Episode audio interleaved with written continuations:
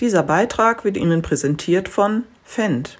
Hallo, mein Name ist Jens Nordhoff und ich bin Chefredakteur der Zeitschrift Lohnunternehmen. Für unseren Dezember-Podcast habe ich mir das Thema Finanzierungen ausgesucht, das in Zeiten hoher Inflation, deutlich steigender Kreditzinsen und noch rasanter steigender Maschinenkosten für Lohnunternehmer erheblich an Bedeutung gewinnt.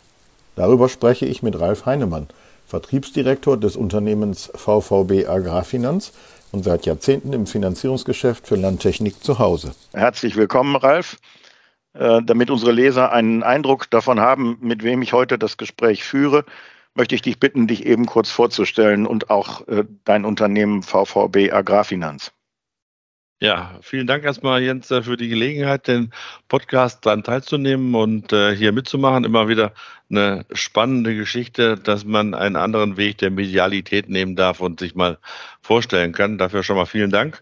Ja, drei Worte zu meiner Person. Ralf Heinemann, wie Jens Nordhoff eben schon vorgestellt hat, 55 Jahre alt, äh, drei erwachsene Kinder wohnhaft in Nordhessen. Dort betreibe ich auch im Nebenerwerb einen kleinen Landwirtschaftsbetrieb mit 30 Hektar, ähm, das über mittlerweile 30 Jahre.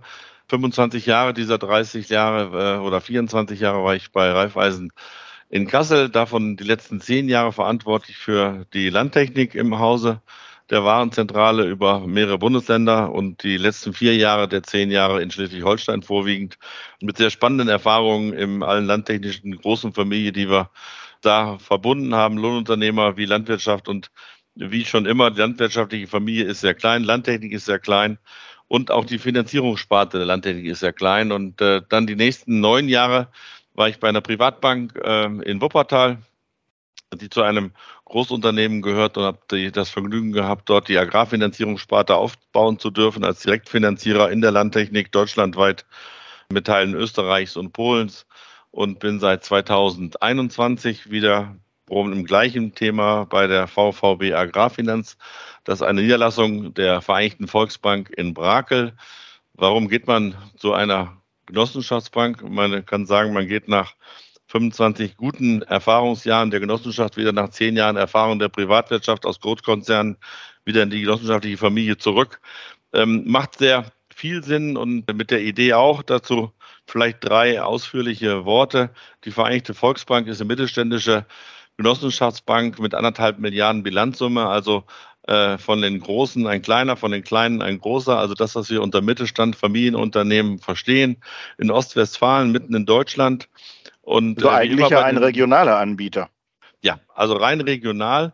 Man muss ja wirklich klassisch als äh, Genossenschaftsbank vorstellen. Wir arbeiten in der Bank selber nur in dem Landkreis Höxter von äh, Ostwestfalen angefangen bis hinten nach Bielefeld hin auf der Paderborner Seite.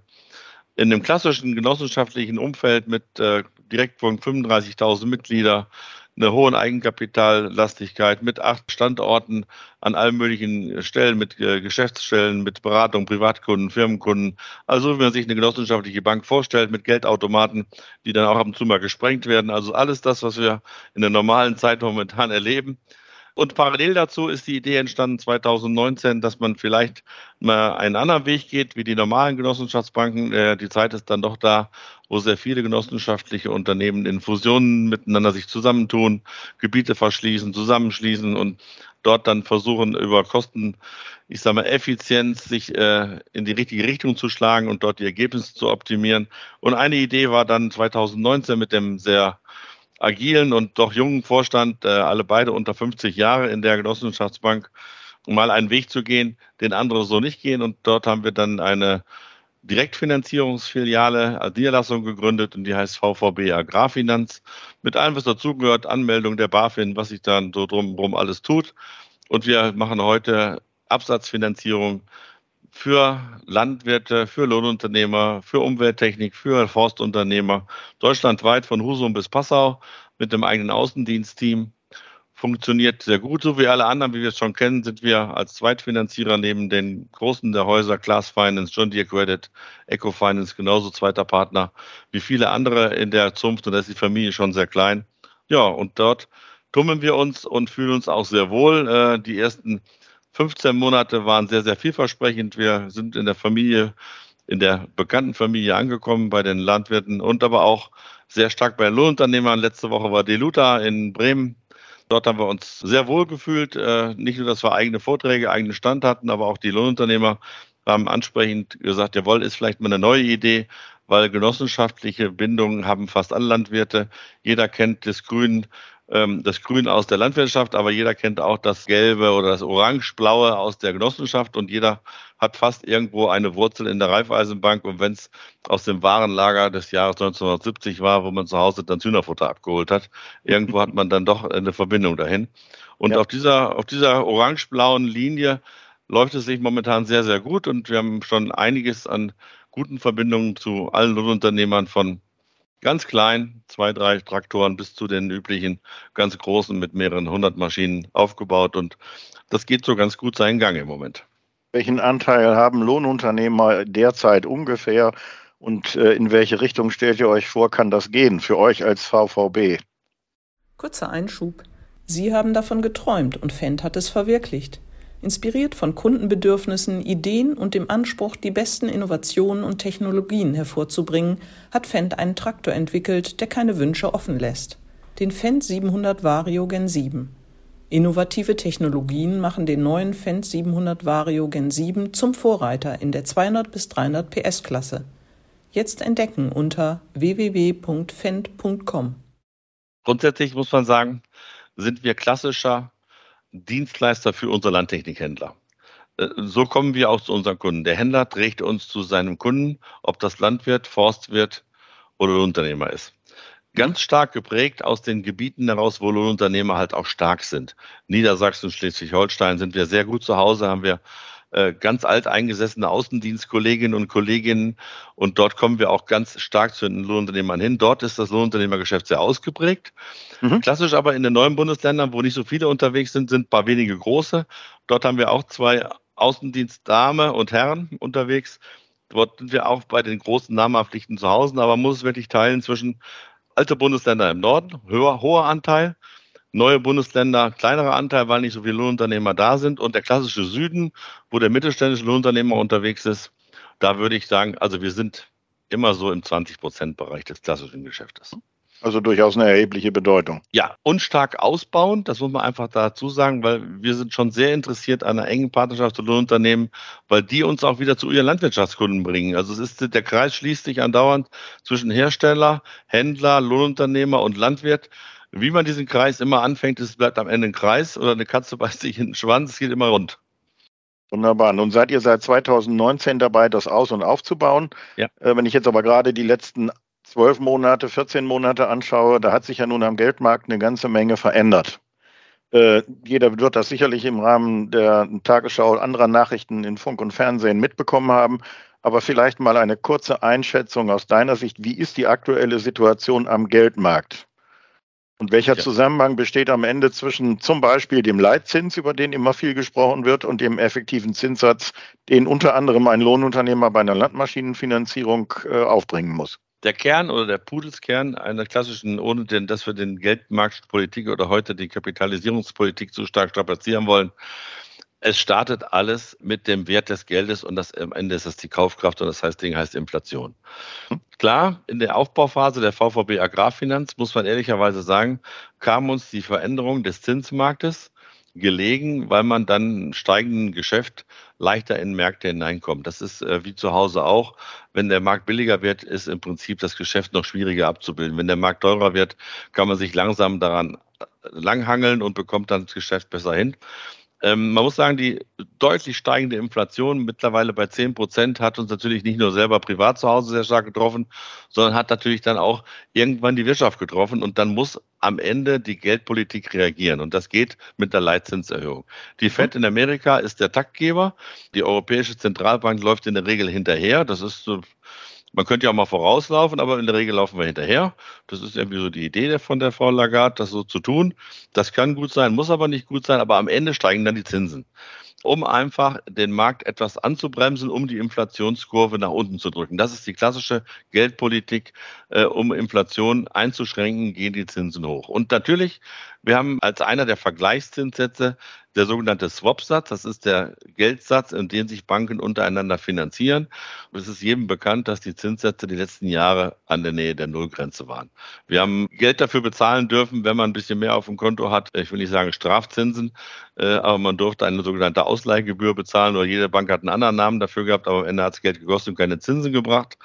Aber trotzdem muss man ehrlicherweise sagen, war dieser Dreh dringend nötig, dass wir wieder in einen Zinsmarkt hineinkommen, wo es merklich nach vorn geht, weil am langen Ende wird auch der Sparer wieder Geld bekommen.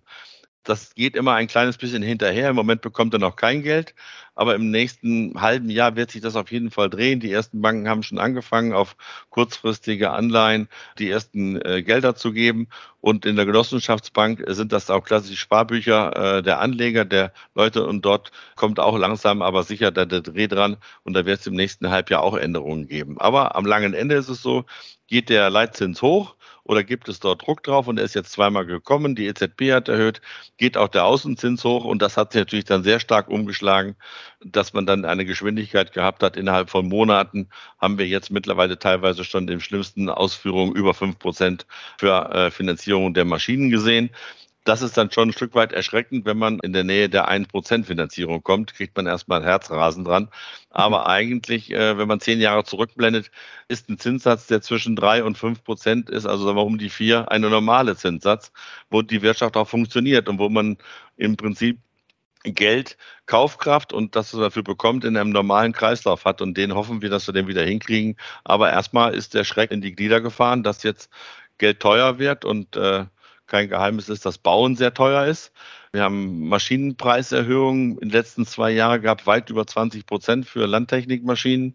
Wir haben wieder Preise für PS oder Kilowatt pro Maschine, die kommen zu D-Mark-Zeiten nahe.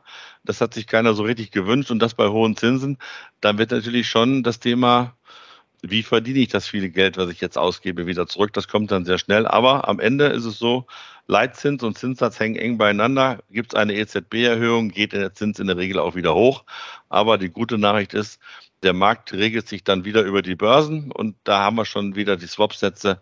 Die letzten vier Wochen sind schon wieder leicht zurückgegangen. Aber nicht so weit, wie man es sich mal am Anfang erhofft hat. Also wir sind wieder im Moment, sind wir halt wieder bei den vier Prozent. Mit welcher Zins- und Kostenentwicklung für Finanzierung rechnest du denn in den nächsten sechs bis zwölf Monaten?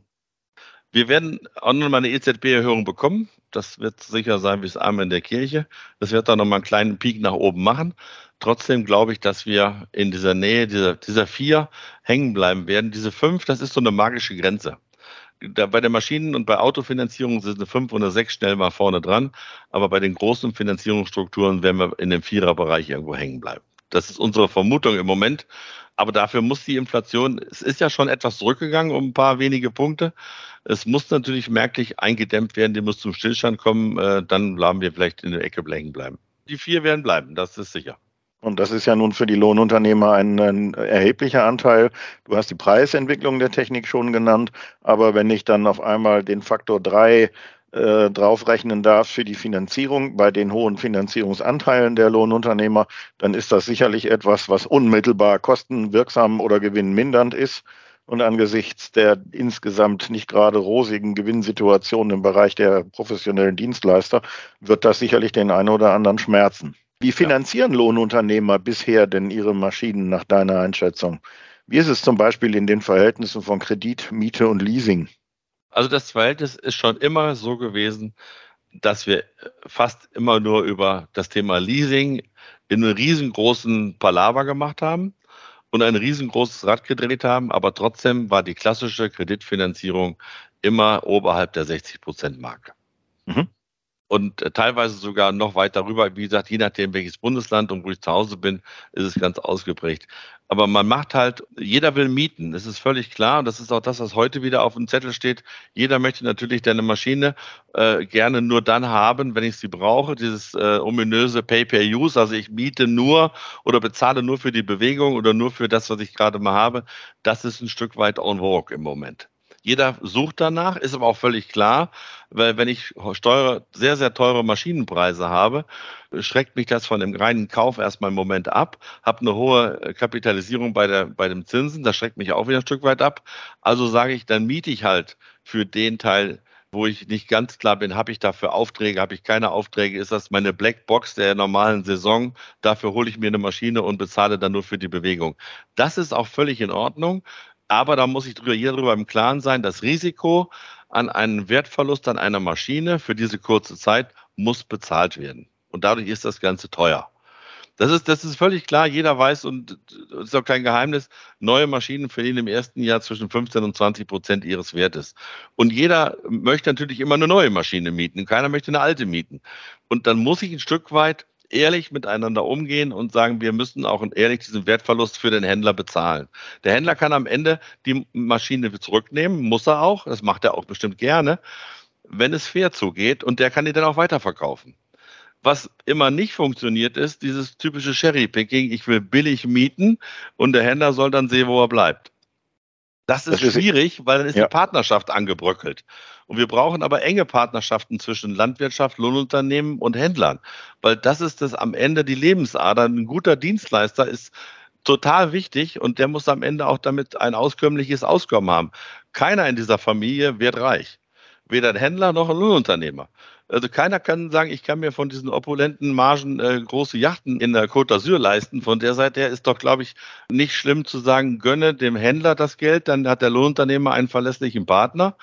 Aber trotzdem ist der Teil der Miete und des Leasings immer der kleinere Teil. Die Masse wird gekauft, klassisch finanziert, klassische vier bis sechs Jahre so wie die Maschinen ausgelastet werden, 1000 Stunden Schlepper im Jahr und dann geht die Maschine nach fünf Jahren wieder weg.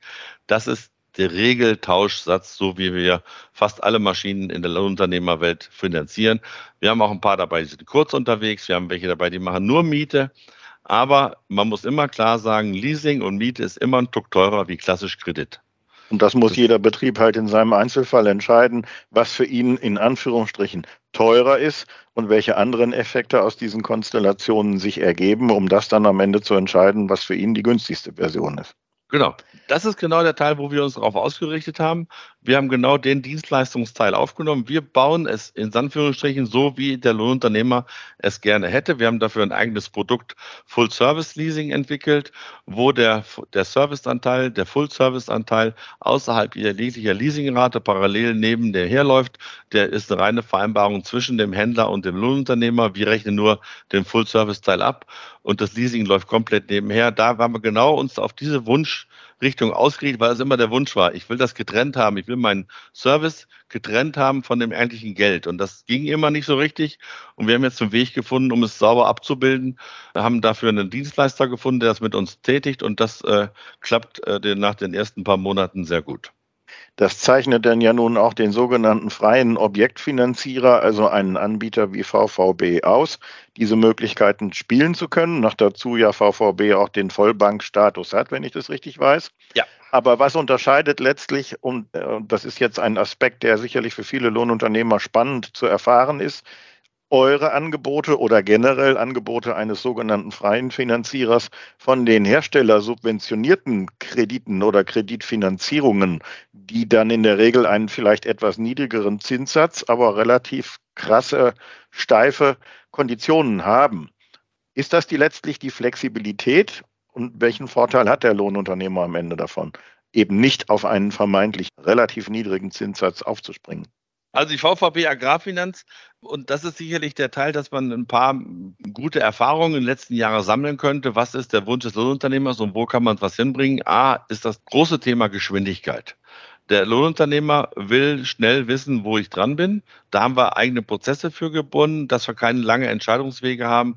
Unsere Gebietsleiter haben bis 250.000 Euro Eigenentscheidung. Das heißt, ich kann für die ersten Geschäfte am Tisch relativ schnell und sauber entscheiden.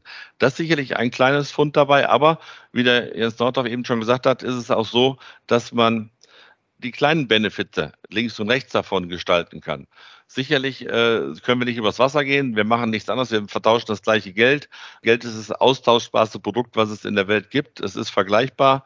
Man kann also nur links und rechts die Kleinigkeiten davon gestalten. Ein Teil hatte ich eben schon gesagt, ist das Thema Full Service Leasing, aber auch dass wir im Rahmen des Hausbankenmodells, und das kommt wieder der kleine Vorteil einer VVB Agrarfinanz als Tochter einer klassischen Volksbank hervor, wir können halt Einkaufsfinanzierung für für Händler und Lohnunternehmer im Online-Banking verbinden, miteinander verknüpfen. Man kann im Prinzip sich vorstellen, wir verbinden den klassischen Hausbankanteil, so wie jeder seine Hausbank zu Hause als Raiffeisenbank kennt, verbinden wir mit der Direktfinanzierung, so dass wir dort äh, die Vorteile komplett ausspielen können und dann, ich sage es jetzt auch mal, Darlehen flexibel gestalten können und dann eben auch neben dem Traktor vielleicht auch mal die Maschinenhalle finanzieren können. Da, wo der Direktfinanzierer in der Regel sagt, ah, das ist aber nicht mehr mobil, das ist immobil. Und diese Verwebungen versuchen wir momentan zum Vorteil auszubauen, sodass man den kleinen Unterschied hat zu den Marktbegleitern, aber es wird nicht den Riesenunterschied ausmachen, weil am Ende äh, machen wir das gleiche wie alle anderen auch. Aber wir stellen im Moment fest, dieser kleine Unterschied macht im Moment ganz oft die Entscheidung aus. Und letztendlich wird es wahrscheinlich auch dann wieder das Stück weit Mensch das Geschäft ausmachen. Wir haben sehr viel Wert darauf gelegt, dass es keine Callcenter gibt. Wir haben sehr viel Wert darauf gelegt, dass man immer als Händler und Lohnunternehmer die gleichen Ansprechpartner hat, die gleiche Backoffice hat. Ähm, das zeigt momentan Wirkung und ähm, wir hoffen, dass wir auf dem Ding ausbauen können.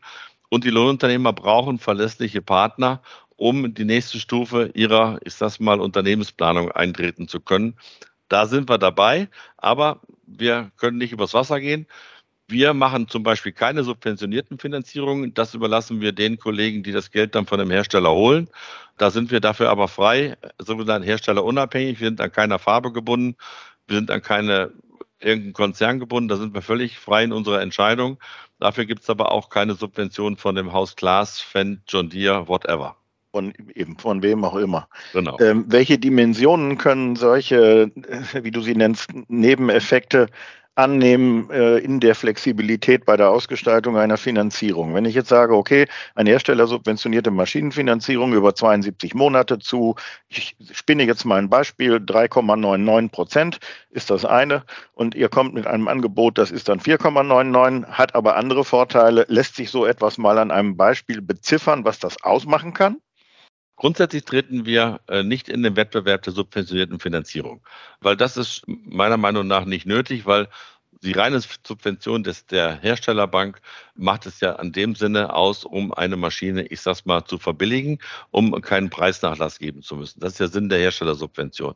Mhm. Ähm, wir sehen dann, ähm, sagen, okay, wenn es keine Herstellersubvention gibt, dann muss aber der Barverkaufspreis beim Händler final ganz ausgehandelt sein. Wenn das geht, und das haben wir ganz oft schon ähm, erlebt, dann ist unser etwas teurer Zinssatz zur Herstellersubventionsfinanzierung auf einmal gar nicht mehr viel teurer, weil man kann am Ende mit dem Händler nochmal einen anderen Preis aushandeln. Aber wo wir sehr viel Wert drauf legen, ist, wir können eine unterschiedliche Ratengestaltung machen. Wir können Nullraten, freie Raten gestalten, wie man halt will. Wir können Maschinen aus dem Vertrag herausnehmen. Wir können Darlehen generieren bis auf weiteres. Ich sage, wir geben eine Linie vor, die kann prolongiert werden bis auf weiteres. Also wir spielen im Prinzip das Klavier links und rechts von einem klassischen Kredit. Wir können in einen Kredit mehrere Maschinen zu Sicherungsübereignungen hineinnehmen. Wir müssen nicht stringent sagen, eine Maschine, ein Vertrag. Also diesen ganzen kleinen links und rechts davon, die das Leben manchmal schöner machen, die spielen wir aus, um, ich sage es jetzt ganz klar, um den kleinen Konditionsunterschied auszumachen. Aber man muss ehrlicherweise sagen, den kleinen Konditionsunterschied, den spielen wir im Moment schon aus, weil aufgrund unserer sehr guten Refinanzierungsstruktur als Raiffeisenbank sind wir in dem klassischen Vergleich Direktbank zu Direktbank im Moment schon gut im Vorteil. Positiv. Und andere Aspekte sind eben nicht zwingend in Euro und Cent auszudrücken, was die Flexibilität einer äh, Finanzierungsgestaltung angeht. Du hast es mit Ratenaussetzung und ähnlichen Dingen schon erwähnt, die im Bereich der Liquidität für Lohnunternehmer erhebliche Effekte haben können, ohne dass man das jetzt als eine Kosten-Nutzen-Rechnung aufziehen könnte. Ja, das ist so. Tatsächlich muss man wirklich auch jedes einzelne Modell mit dem Lohnunternehmer nochmal neu zusammensetzen, weil ganz oft auch Maschinen erstmal gemietet werden und dann weiterfinanziert werden sollen, erstmal zwei Jahre fahren und gucken, wie sie funktionieren und dann übernehmen. Also diese unüblichen Modelle, äh, da sind wir sofort dabei. Da haben wir auch eine gute Lösung bei. Wir können auch eine ganz kurze Miete von einem Jahr machen, aber nicht per se. Also es ist tatsächlich jeder Fall ein Stück weit anders. Also mhm. ich werde den Teufel tun und wir sagen, wir laufen in der Gegend rum und machen nur noch Jahresmieten. Das funktioniert A nicht, was ich ganz am Anfang schon gesagt hätte, weil äh, die Kosten-Nutzen-Analyse nicht aufgeht und der Wertverlust der Maschine nicht bezahlt wird. Aber wir haben halt die Möglichkeit, über den Baukasten in Verbindung mit dem Hausbankvorteil, den Baukasten so auszuspielen, dass wir sehr individuelle Lösungen trinken können. Und äh, mhm. das ist, glaube ich, vielleicht, so wie du es eben sagst, der kleine Benefit, der, der neben dem Standard herläuft. Am Ende bleibt es aber Geld. Das wird ausgetauscht und wir wollen es wieder haben. Das ist das Gemeine an der Nummer. Aber man sollte es nicht vergessen. Nun ist ja der Leitfaden unseres Gespräches die Finanzierung für Lohnunternehmen in Zeiten ja. hoher Inflation und steigender Zinsen. Was heißt das konkret für Lohnunternehmer mit Blick nach vorne? Was sollte ein Lohnunternehmer beim Thema Finanzierungen, egal in welcher Form, unter diesen veränderten Rahmenbedingungen beachten oder ändern? Es ist ja eben schon mal so ein bisschen gefallen, das Wort Liquidität und Unternehmensplanung. Ja, zuerst, wir treten nicht an, um als Oberlehrer für Lohnunternehmer aufzutreten. Also das mhm. steht uns A nicht zu, das ist auch despektierlich. Äh, wir können immer nur Tipp geben und können Partner sein, aber jeder muss seine unternehmerische Entscheidung treffen. Das soll auf keinen Fall in den falschen Hals hineinkommen. Aber wir merken schon, dass Lohnunternehmer mit einer hohen kaufmännischen Idee äh, sich in diesen Zeiten deutlich leichter tun. Zum Beispiel, ich sage es jetzt mal, wenn äh, Lohnunternehmen über Jahre hinweg mit einem Kundenpartnervertrag arbeiten, wo Landwirte ihnen per Abschlag jeden Monat eine kleine Anzahlung reingeben. Ich bekomme ganz andere Liquiditätsvariablen ins Haus. Wenn ich 10, 20 Lohndienstleistungskunden, ob Landwirte oder kommunal, ist völlig egal, wer, wer mein Kunde ist, wer der jeden Monat mir eine Abschlagszahlung hineingibt, ich sag's mal, der klassische 250 Kuh Milchviehbetrieb zahlt bei vollen Dienstleistungen dem Lohnunternehmer am Jahresende zwischen 50 und 70.000 Euro, je nachdem, welche Dienstleistungen gemacht werden. Das kann man sehr gut auch aufteilen, indem der Landwirt sagt, okay, von meinem Milchgeld gebe ich jeden Monat 4.000 Euro ab und damit habe ich meinem Lohnunternehmer Liquidität gegeben. Mit einer guten Liquiditätsplanung habe ich das ganze Thema Kraftstoff, Betriebsstoffe erstmal einigermaßen im Griff. Aber ich kann auch ganz anders mich gestalten bei der Refinanzierung von Maschinen. Ich sag's mal, um den letzten Cent rauszuholen bei der Finanzierung, ob in der Anzahlung mal zehn Prozent kann ich mir leichter rausleisten, um die Kondition nochmal zu optimieren. Ich bin aber auch genauso gut sehr flexibel, indem ich sagen kann, ich kann die Raten nicht mehr per Blockrate machen, einmal im Halbjahr oder einmal im Jahr, was immer teurer ist wie eine Monatsrate und diese Kleinigkeiten, das sind am Ende 100-Euro-Scheine, aber viele Kleinigkeiten machen auch eine Großigkeit aus, aber heißt natürlich eine sehr stringente kaufmännische Liquiditätsplanung im Unternehmen. Und dann muss man halt entscheiden, wie die Unternehmen aufgestellt sind. Ist das Thema Leasing für mich optimal? Oder sind einzelne Maschinen leasingwürdig, weil sie dann wieder weggehen können? Oder baue ich mir tatsächlich einen Anlagestock auf, in dem ich die Maschinen finanziere, sind bei mir im Anlagevermögen und bauen über die Jahre in Anführungsstrichen auch stille Reserven auf, die die Bank auf jeden Fall auch bewertet. Das heißt, wir sehen sehr wohl in den Bilanzen der Lohnunternehmer, wenn dort Maschinen sind, die sechs, sieben, acht Jahre alt sind, dass dort, ich sage mal, Kapitalreserven stecken und dort sind. Und die werden wir auch bei der Entscheidung immer positiv begleitend bewerten und sagen, jawohl, hier ist eine Idee dran, als wenn da Maschinen drin sind, die jedes Jahr getauscht werden oder äh, eine riesenlange Leasingliste ist. Das heißt also, man muss schon sagen, es ist immer ratsam, in Anführungsstrichen Vermögen aufzubauen. Das kann Land sein, das kann Haus sein, kann aber auch eine werthaltige Maschine sein.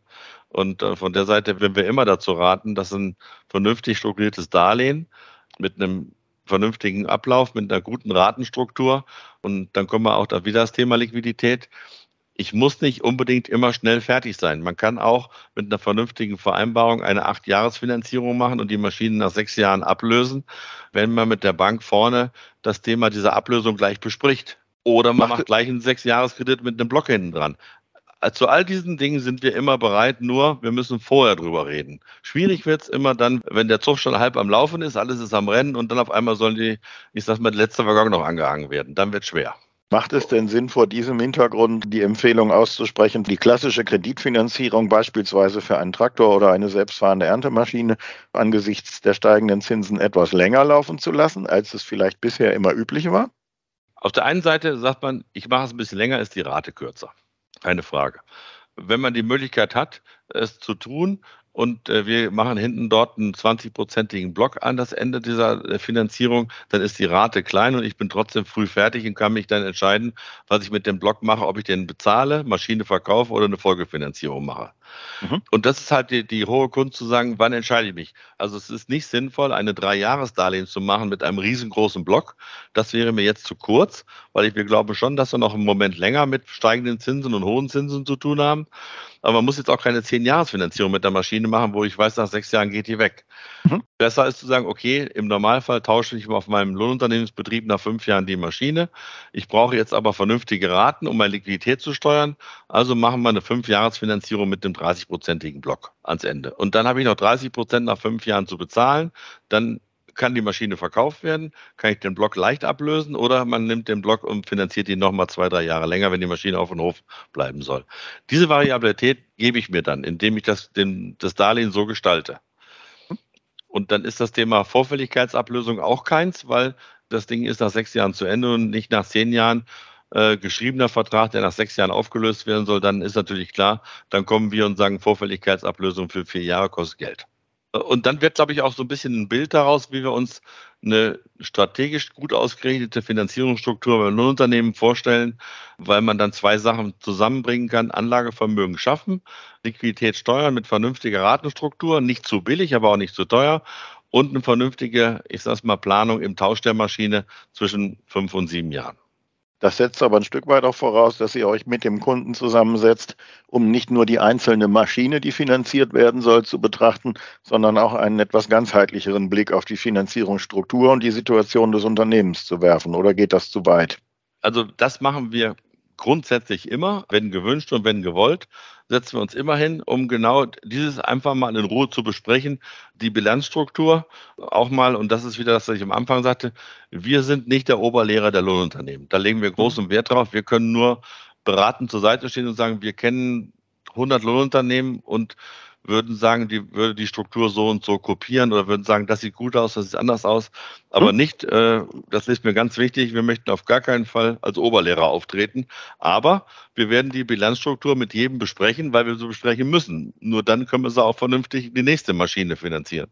Respektive nachzuschauen, auch wo vielleicht ähm, ich will nicht sagen, etwas im Argen liegt, aber wo es Verbesserungspotenzial gibt in der, im Handling der Finanzierung wir hatten ja über das Thema Liquidität und Liquiditätssicherung auch schon ein Stück weit gesprochen. Ein Thema, was mir in Gesprächen mit Lohnunternehmen immer wieder auffällt, sind Hemmungen in Bezug auf Forderungsmanagement gegenüber deren eigenen Kunden.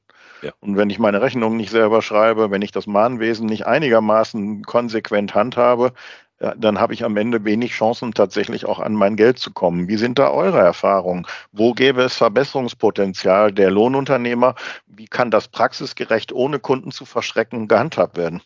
Wir haben drei sehr gut befreundete Lohnunternehmer, die seit zehn Jahren das System machen, so wie wir das mal vor zehn Jahren ausbaldowert haben.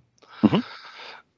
Die haben tatsächlich die, ihre wichtigsten 20 Kunden genommen, vom Ackerbaubetrieb bis zum Kuh- und Tierbetrieb und haben mit denen eine Vereinbarung getroffen, du zahlst mir jeden Monat einen Abschlag von 3000 Euro. Weil am Ende des Jahres mache ich deine Arbeit sowieso komplett von A bis Z und die Rechnung kommt nicht im Dezember und Oktober oder nur zweimal im Halbjahr oder wie auch immer, sondern jeden Monat ein bisschen. Und wir machen Weihnachten einen finalen Cut, wo dann hingesetzt wird, der Landwirt sagt, das Silo war in Ordnung oder das Silo war schlecht. Du warst pünktlich, du warst unpünktlich. Wir haben hier eine Havarie, also praktisch ein klassisches Jahresgespräch mit dem Kunden, was wahrscheinlich alle Unternehmen mit ihren großen Kunden tun. Und dann aber zu sagen, okay, dadurch, dass du mich ständig das funktioniert hat, kann ich dem Landwirt vielleicht auch mal ein oder zwei Prozent Bonus am Jahresende geben, um ihn fürs nächste Jahr wieder als Stammkunden und wieder mit dem gleichen Systematik bei Laune zu halten, um bei mir zu behalten. Und ich sage es mal ein bisschen provokant, wenn der Lohnunternehmer 300 Tage des Jahres seine Kontokorrentlinie in Anspruch nehmen muss, mit Zinsen, wo keine Ahnung, 7, 8 Prozent dran stehen, und ich brauche das bei einem anderen System der Liquiditätssteuerung nicht, so wie ich es gerade eben vorgeschlagen habe, indem ich jeden Monat von meinen Kunden Abschlagszahlung kriege. Dann kann ich jedem ganz entspannt am Jahresende ein bis zwei Prozent Bonus geben, habe noch Geld verdient, weil meine Zinsbelastung deutlich geringer ist übers Jahr. Und das ist der ganze Dreh- und Angelpunkt, wenn man dort ein vernünftiges miteinander hat mit den wichtigsten Kunden, dann habe ich auch kein Forderungsmanagement. Dann schreibe ich einfach meine Rechnungen Weihnachten und kriege die restlichen 10.000 Euro bezahlt, weil dann ist auch kein Schock mehr für den Bauern. Der kriegt dann keine Rechnung mehr von 30.000, sondern vielleicht nur von 10. Und dann geht die ganz normal mit dem Weihnachten, wird es bezahlt und dann ist gut. Das ist ähm, Forderungsmanagement von Januar an. bis Dezember und nicht Forderungsmanagement vom 1. Dezember bis zu Weihnachten, weil das sind nämlich das Forderungsmanagement, was zuerst schief geht. Welche Einblicke und Erfahrungen habt ihr in Bezug auf Factoring? Was ja am Ende des Tages nichts anderes bedeutet, als ich lagere meine Forderungen an einen Dienstleister aus, der mir mit einem kleinen Abschlag, der sozusagen als Gebühr gelten kann, meine Außenstände bezahlt und sich selber darum kümmert, dass er das Geld von meinen Kunden bekommt. Finde ich persönlich eine spannende Option, ist aber in der Praxis noch nicht weit verbreitet. Warum? Es gibt ja bekannte und große Factoring-Unternehmen. Eins davon war beim einem alten Arbeitgeber äh, mit der ganz klaren Idee, ich kaufe sämtliche Forderungen auf und kümmere mich um sämtliche Forderungen. Ich glaube, es ist aus einem Grund nicht verbreitet in der Landwirtschaft und in der ganzen Landwirtschaft, also Lohnunternehmen, weil das ein klassisches Massenprodukt ist. Ich sage mir, der typische Factoring-Kunde ist der Edeka-Großhändler, der seine kleinen Edeka-Läden hinten dran hat, wo jeden Morgen ein LKW mit, keine Ahnung, tausend Artikeln rausläuft. Das ist der klassische Factoring-Kunde wo der Großhändler die sämtlichen Forderungen an das Factoring und an den Faktor verkauft. Gegen eine kleine Gebühr sammelt der Faktor bei den kleinen Edeka-Läden die einzelnen Rechnungen des Tages dann ein über ganz Deutschland verteilt. Das ist ein Massenphänomen, weil man halt große Mengen von einzelnen Produkten, einzelnen Rechnungen abarbeitet. Deswegen ist es in der Landwirtschaft egal Landwirtschaft, links und rechts Vor- und Nachteile, ganz, ganz selten, dass man ein Unternehmen findet, was ein echtes Factoring betreibt. Also 100 Prozent seiner Forderungen werden an den Faktor abgetreten und der Faktor sammelt im Namen des Unternehmens sämtliche Forderungen ein mit allen Rechten und Pflichten und bekommt dafür eine Gebühr. Das ist ganz, ganz selten verbreitet. Ich kenne selber nur zwei, die es machen. Hm, ich zufällig auch, aber ich fürchte, das sind nicht dieselben. Funktioniert tadellos, ist aber, weiß Gott, nicht günstig.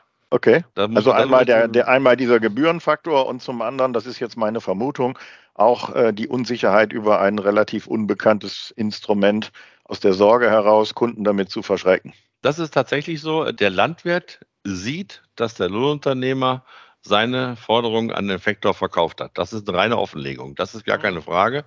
Das mhm. geht nicht, das geht nicht verdeckt. Und alleine da gibt es schon Hemmungen, weil es, wie gesagt, wie du schon sagst, in der, in der Branche überhaupt nicht verbreitet ist. Das äh, ist tatsächlich eine Baustelle. Aber man muss einfach mal sehen, ich glaube, ein gutes Forderungsmanagement bei einer vernünftigen Buchhaltung kann das ausgleichen. Nun hast du gerade schon den berühmten Punkt Kontokorrent angesprochen, was so ziemlich die teuerste Variante ist, um einen kurzfristigen Finanzierungsbedarf zu decken. Bequem, aber teuer. Wenn man äh, die Landmaschinenhändler betrachtet und äh, sieht, wie die ihren Finanzierungsbedarf decken, auch im Einkauf, die Einkaufsfinanzierung ist anfangs schon erwähnt worden, was können Lohnunternehmer diesbezüglich von Landmaschinenhändlern deiner Meinung nach lernen? Wir haben ja zwei Bereiche, die Lohnunternehmer. Das eine ist das Thema Betriebsmittel, also Silofolien, Wickelfolien, Kraftstoffe. Bei den Kraftstoffen sind die Lohnunternehmer teilweise schon viel weiter wie mancher Händler. Äh, da gibt es mittlerweile ein wunderbares Contracting, was die Energieversorger links und rechts von Lohnunternehmer schon anbieten, um Diesel und Kraftstoffe zu kontrahieren und dann mhm. abzurechnen. Das ist ein, ein performes Mittel, was auch, glaube ich, gut genutzt wird. Der klassische Betriebsmittel, ich kann mir ein Betriebsmitteldarlehen bei einer klassischen Hausbank holen, äh, äh, dann bin ich auch nicht im Kontogrent, das muss man ordentlich verhandeln. Oder ich kann mir mit meinem zulieferenden Händler eine, ich sag mal, Zahlungsmodalität aushandeln, was auch sehr sinnvoll ist. Ist immer noch billiger, wie eine Kontokorrentlinie zu benutzen, weil man sagen kann, okay, wir machen äh, drei Tranchen der Bezahlung vor der Ernte, in der Ernte, nach der Ernte. Zum Beispiel bei dem Thema teure Folien. Wickelfolien ist ein Riesenthema, was Betriebsmittel betrifft. Die klassische Landmaschine, äh, da ist der Lohnunternehmer, denke ich mal, doch meistens so, der macht mit dem Händler seiner Wahl den Partnervertrag, die Maschine kommt zur Vorführung und wird entweder nachher gekauft oder nicht gekauft. Da geht es um zwei, drei Monate, hält der Händler das ja dann aus oder hält, hält der Händler im Prinzip die Maschine dann für ihn in der Bevorratung und danach wird sie gekauft. Aber und dann nach dem Kauf folgt in der Regel die Finanzierung. Das ist so der klassische Weg, dass Landmaschinen auf dem Hof einfach so rumstehen und einfach so bezahlt sind. Das sehen wir im Lohnunternehmerbereich doch relativ selten. Wie ist es mit dem relativ zügigen Austausch von Maschinen? Es gibt ja durchaus Lohnunternehmer, die Traktoren nach äh, dreieinhalb, viertausend Stunden, spätestens 5000 Stunden, drei bis vier Jahren wechseln. Macht es da Sinn, quasi per Kredit eine sogenannte Flatrate sich zu überlegen und zu sagen, ich kann eine Maschine auch nach zwei Jahren tauschen, wenn es einen eklatanten technischen Fortschritt gibt oder andere Aspekte im Unternehmen wichtig werden, sodass ich nicht jeweils für jede Maschine eine Finanzierung, einen Kreditvertrag abschließen muss? Oder ist das eine völlig äh, illusorische Fantasie? Nee, gibt. Also das wird auch bei Lohnunternehmern so gehandhabt die Variante, ich tausche meine Maschine alle nach n Stunden aus oder nach n Jahren, äh, die Variante gibt es. Man muss immer nur sich im Klaren sein drüber. Das heißt aber nicht, dass ich ständig einen Farbenwechsel habe, weil diese Systeme gehen nur in einer ganz engen Partnerschaft mit dem jeweiligen Händler. Mhm. Das heißt, ich habe mich zu einer Farbe entschieden und diese, mit dieser Farbe gehe ich jetzt zehn Jahre durch dick und dünn mhm. und dann funktioniert das System. Dann bekommt er alle 2000 Stunden, alle vier, wie auch immer geartet, jedes Jahr, das kann man regeln, wie man will, einen neuen Schlepper. Äh, das kann man per Darlehen regeln, das kann man per Leasing regeln. Wir können Objekttausch innerhalb eines Vertrages jederzeit machen. Also die Finanzierung ist dann der leichteste Teil. Äh, man muss sich nur darüber im Klaren sein, ich bin dann in der engen Partnerschaft mit meinem Landtechnikhändler wenn das gut ist und das, wir können immer nur dazu raten, weil der Serviceteil wird immer wichtiger, weil der muss ja morgens um, ich sag's mal, Sonntagmorgen um sieben genauso kommen wie äh, Montagnachmittags um drei, wenn normale Öffnungszeiten sind und wir können nur zu einer engen Partnerschaft mit Händlern raten. Aber wenn ich diesen Weg gehe, ich kaufe mir praktisch nur die Stunden und kriege dann alle in ganz regelmäßigen Zeiten eine neue Maschine. Das muss man mit einer vernünftigen Partnerschaft regeln. Und wenn das geregelt ist, ist das Thema Finanzierung total leicht. Weil dann wissen wir, der Finanzierungspartner weiß, nach zwei Jahren kommt der Schlepper weg, gibt es einen neuen, dann ist das Thema Restwert geregelt, weil wir dann genauso als Finanzierungspartner mit dem Händler, das ist wie im Dreiklang, muss man sich das vorstellen. Wir sitzen dann im gemeinsamen Boot und regeln das komplette Paket. Gibt es. Insofern ist die enge Partnerschaft, egal ob zwischen Finanzdienstleister und Landmaschinenhändler, zwischen Landmaschinenhändler und Lohnunternehmer oder zwischen Finanzdienstleister und Lohnunternehmer ein Kernpunkt, auch mit Blick nach vorne, Immer. um Kosten von Finanzierungen und von Maschinen optimaler an das jeweilig eigene Unternehmen anzupassen und somit auch Zeiten steigender Zinsen und Inflationen und auch steigender Risiken, Ausfallrisiken bei Maschinen, Preissteigerungen bei Maschinen ein Stück weit aufzufangen, damit es die Wirtschaftlichkeit des Lohnunternehmens nicht in Gefahr bringt. Ja. Kann man das als Fazit sozusagen äh, darunter schreiben? Ja, also ich, ich würde es äh, genauso bestätigen. Am Ende machen Menschen das Geschäft und die Partnerschaft verbindet. Ich glaube, das haben wir alle im Laufe der vielen Jahre, die wir alle zusammenarbeiten, der kleinen Familie Landtechnik und Finanzierer, äh, glaube ich, gelernt. Klar, ich gebe einen kleinen Punkt dieser Pap auf, wenn ich diesen Weg gehe äh, dass ich ständig die Händler gegeneinander mit Pricing aushandeln kann. Das gebe ich dann auf, indem ich mich zu einer Partnerschaft hin begebe. Aber ist nicht schlimm, weil ich habe ja eine vernünftige Partnerschaft und fühle mich dann auch mit meinem Händler, völlig egal welche Farbe, fühle ich mich dann wohl und gehe dann auch ganz entspannt mit dem um. Das ist ja das, was die Lohnunternehmer sich von ihren Kunden ein Stück weit auch wünschen. Mehr Beständigkeit, intensivere Partnerschaft und mehr Verbindlichkeit. Aber das Damit ist auch miteinander reden. Das sprechenden ja. Menschen kann geholfen werden. Das ist sozusagen ein hervorragendes Schlusswort, auch mit Blick auf das nächste Jahr 2023 und die sicherlich ebenfalls wieder äh, deutlichen Herausforderungen, die in dieser krisenhaften Zeit auf uns zukommen. Aber gemeinsam lässt sich auch diese Kuh vom Eis holen und das Geschäft weiter erfolgreich entwickeln, würde ich sagen. Ja, ganz sicher. Ich sage herzlichen Dank für die Informationen. Ich fand das einen spannenden, schnellen Durchlauf im Rahmen dessen, was ein Podcast möglich macht um mehr Bewusstsein dafür zu schaffen, wie wichtig das Thema Finanzierung ist und wie wichtig es vor allem ist, eine individuelle Lösung für den eigenen Betrieb äh, zu entwickeln. Herzlichen Dank dafür. Gerne. Das war Elu Talk. Wenn Sie sich für weitere Themen aus der Welt der Lohnunternehmen interessieren, besuchen Sie uns gerne auf www.elu-web.de oder bestellen Sie eine unserer Printausgaben als Einzelheft. Sie wollen die Redaktion direkt erreichen? Schreiben Sie an redaktion@beckmann-verlag.de.